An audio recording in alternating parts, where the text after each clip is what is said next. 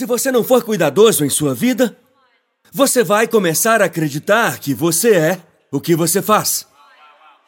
Uma escritura que me chamou a atenção uma vez foi sobre Jacó no Antigo Testamento. Isso veio à minha mente quando eu estava estudando hoje e eu pensei que eu deveria compartilhar isso com você porque quando Jacó estava no ventre com seu irmão gêmeo Esaú, ele estava lutando pela posição com Esaú. Ele tentou sair primeiro para que ele pudesse receber todas as bênçãos que o primogênito recebe. Mas não funcionou exatamente, porque em vez de sair primeiro, ele saiu sendo nomeado segundo o desejo dele: Jacó, enganador, suplantador, agarrador de calcanhares. Agora, Jacó cresce e ele faz aquela coisinha de truque, onde ele engana seu irmão por seu direito de primogenitura e sua bênção. Ele aprende a jogar um determinado jogo, até que ele usa uma veste bem louca para fingir ser Esaú, de modo que seu pai cego Isaac pensasse que ele estava abençoando o mais velho, mas ele estava realmente abençoando o mais novo, porque você pode aprender a enganar as pessoas com as coisas, você pode realmente agir como aquilo, mas não ser isso.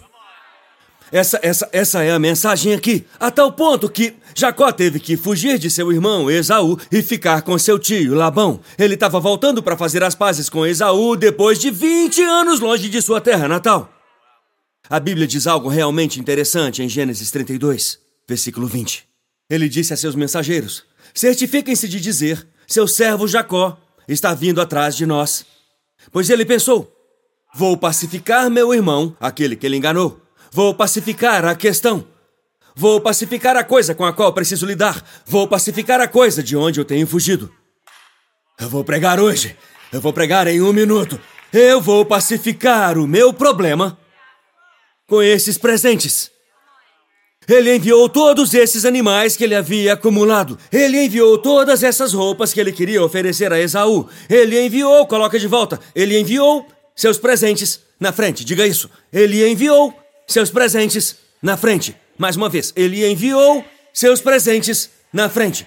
Quando eu o vir, talvez ele me receba. Agora olhe para o verso 21. Então os presentes de Jacó continuaram à sua frente. As coisas foram à frente dele. As coisas que representavam seu status foram à sua frente. As coisas que eram impressionantes foram à frente dele, porque talvez Esaú veja todas essas bênçãos que eu adquiri e talvez se eu enviar meu presente, ele me aceite. Então eu estou enviando isso para que ele me receba. Mas aqui está a separação, veja isso. Você não é o seu dom. Os presentes seguiram em frente, mas ele mais uma vez vou liberar em um minuto. Mas ele mesmo passou a noite no acampamento. Quando eu vi isso, isso me deu uma imagem tão clara do que fazemos quando nós confundimos nós mesmos com nossas coisas. Nós mesmos com nosso dom. Nós mesmos com nossa capacidade. Será que os discípulos chegaram a um ponto em que começaram a acreditar que eles poderiam desempenhar o ministério sem Jesus? E quantas vezes eu me vi em um estado de fracasso, porque tentei fazer o que Deus me chamou para fazer sem Ele. Você começa a acreditar que pode fazer coisas. Bem, funcionou da última vez. Eu vou fazer de novo, sabe o nome disso? Manipulação. Aham. Você quer que eu fale mais sobre isso? Eu quero falar um pouco mais sobre isso. Você não é o seu dom. Quando Jacó foi deixado longe de todas suas coisas, ele teve que lutar com quem ele era. Essa é a estação da vida em que alguns de nós estamos agora. Nós percebemos que no final do dia eu posso até dirigir, mas eventualmente eu tenho que estacionar. Eu posso usar, mas eventualmente o nome de ninguém pode me fazer sentir seguro de quem eu sou.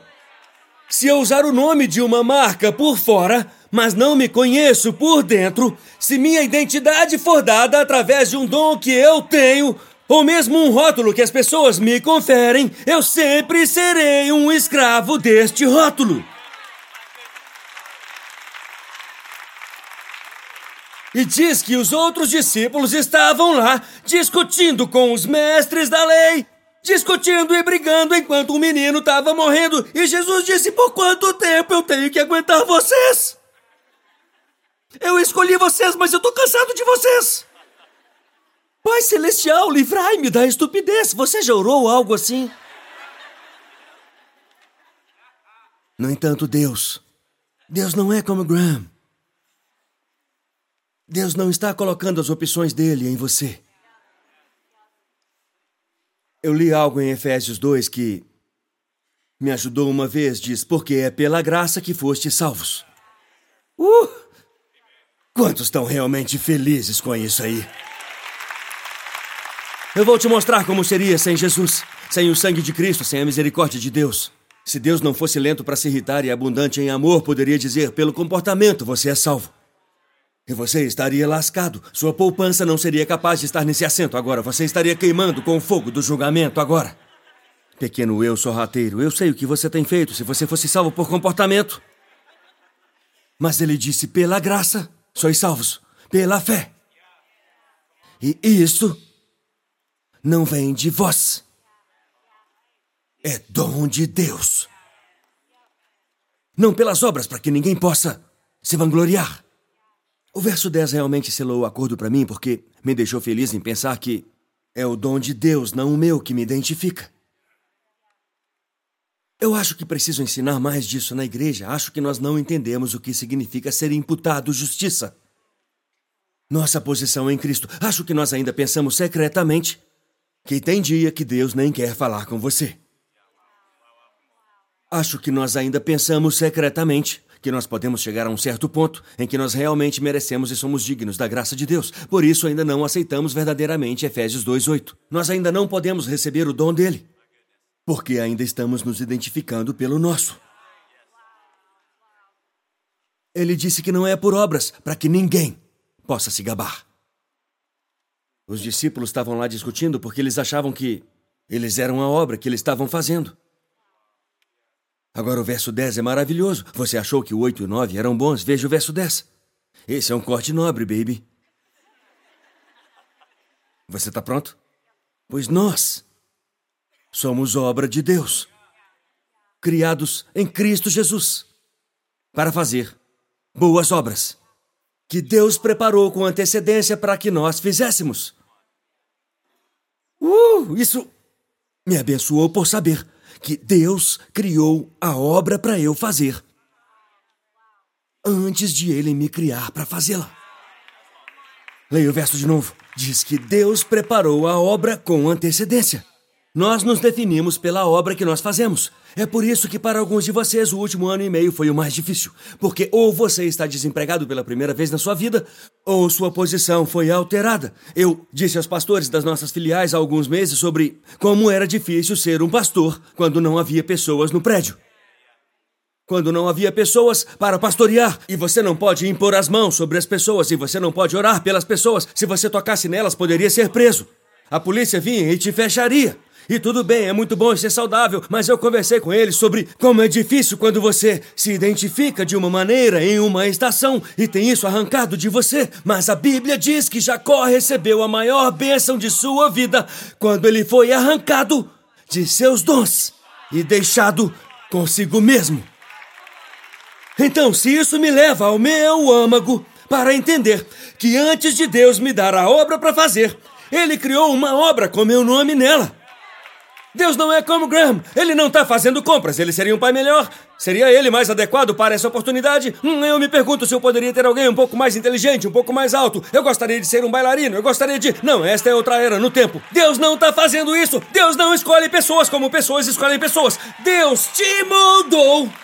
E então ele te encheu com seu espírito para fazer aquilo que ele te moldou para fazer. É aqui que a teologia se torna terapia. Viu? É aqui que eu entendo que, que eu não sou isso. Eu não sou isso. Durante anos eu preguei essa passagem e eu, eu compartilhava. É uma passagem difícil de se pregar, certo? Porque Ok, ok, o primeiro grupo de cristãos, eles queriam fazer tudo sobre a espuma na boca e tudo sobre os sintomas do menino e a possessão demoníaca, eu vi tudo isso. Eu venho pregando desde que eu tinha 16 anos, então eu já vi todas as manifestações do mal. Acho que já vi todas as categorias, se não todas as específicas, pelo menos já vi um bocado. Parte disso eu vi até no meu próprio pai. Quando ele estava morrendo, nós pensamos: isso não é ele. Isso não é ele. Isso foi parcialmente, ele morreu de esclerose, foi parcialmente a doença. foi em parte a, eu acho, a medicação, a perda de controle. Parte disso é a loucura, que você pode manter escondida por boa parte da sua vida. E então ela constrói toda a força e reaparece quando ela vê uma porta. Meu pai tinha muita loucura. Ah, cara, ele começou a contar histórias no último ano de sua vida. Eu pensei, como você foi tão normal em comparação com o que você deveria ter sido? Eu pensei que ele era louco. Até que eu entendi o contexto da sua loucura, eu percebi que ele era a pessoa mais normal do mundo para o contexto de louco que ele poderia ter sido. Olhe para alguém e diga: seja gentil comigo. Você não sabe o quão ruim eu poderia ser.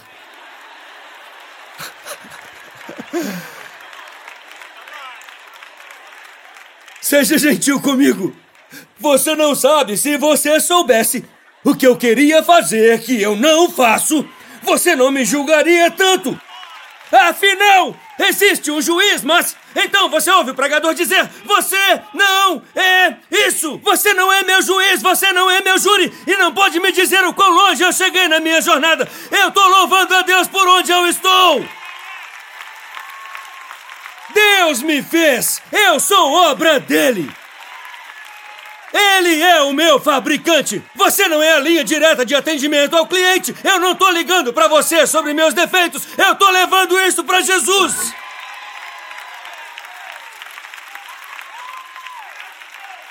Há um poder que pode curar! Há um poder que pode libertar!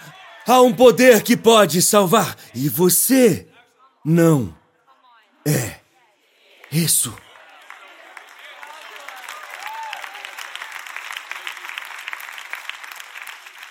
Eu já te contei que quando eu digo ao Espírito Santo eu não quero pregar hoje, ele me diz: Você não precisa ir. Tem outros pregadores. Você não é isso. e tem uma palavra de duas letras na passagem que vocês ficaram rindo quando eu li, porque é muito engraçada. Se você pode fazer alguma coisa. Se você pode fazer alguma coisa. Há quanto tempo ele está assim? Desde a infância. Ele nem sempre disse sim. Há uma boa chance desse pai, se ele fosse o tipo de homem que tem o instinto de aturar os discípulos burros, para esperar até que Jesus descesse da montanha para aturar os fariseus arrogantes e saduceus que estavam discutindo com os discípulos. Eu tenho que falar isso aqui porque eu vou esquecer. Uma vez que eu tomar esse rumo, não tem como voltar a isso, mas eu tenho que dizer isso. Eu tenho que dizer isso. Às vezes, você está lutando contra eles. E o verdadeiro inimigo é isso. Esse primeiro versículo diz que eles estavam discutindo com os mestres da lei, enquanto um espírito estava causando estragos naquele menino. Às vezes nós estamos lutando contra alguém quando deveríamos estar lutando contra um espírito. Todo mundo que é casado há menos de dois anos, casados há menos de dois anos, levantem-se. Às vezes, ela vai ser a pessoa com a qual você está frustrado. Mas todos vocês têm que se encaixar, cara. Todos vocês têm que se encaixar. Porque não é isso é o que o Senhor me mostrou uma vez com a Holly. Não sou eu contra você agora. Somos nós contra isso. Você me ouviu? Eu sei que vocês nunca brigaram, mas se vocês já brigaram. Sim, vocês podem se assentar. Eu sei que é embaraçoso ficar de pé na igreja. As pessoas nas filiais nem estão fazendo isso. Eles dizem: ele está numa tela, eu não vou fazer o que ele manda. Eu odeio esse cara. Mas. Veja como devemos lutar contra isso e não contra eles. Eu estava conversando com alguém que eu amo outro dia e isso saiu da minha boca. Ah, como eu gostaria de poder voltar atrás. Eu disse isso, mas eu não quis dizer isso. Eu estava apenas frustrado no momento. Eu disse: Você é tão negativo.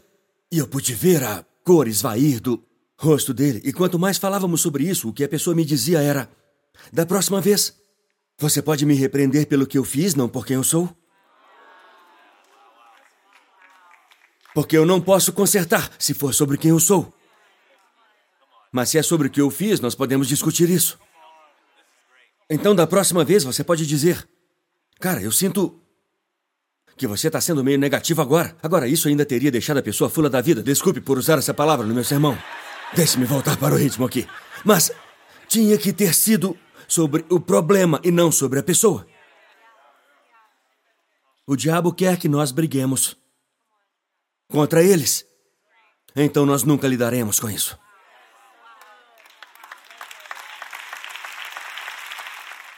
Ei, obrigado por nos assistir. Certifique-se de se inscrever no canal para que você não perca nenhum vídeo ou lives. Compartilhe esse vídeo com um amigo. Um agradecimento especial aos que têm ofertado generosamente. É por causa de vocês que este ministério é possível. Não há limite para o que Deus pode fazer através de nós quando nos unimos. Obrigado pelo seu apoio. Deus te abençoe.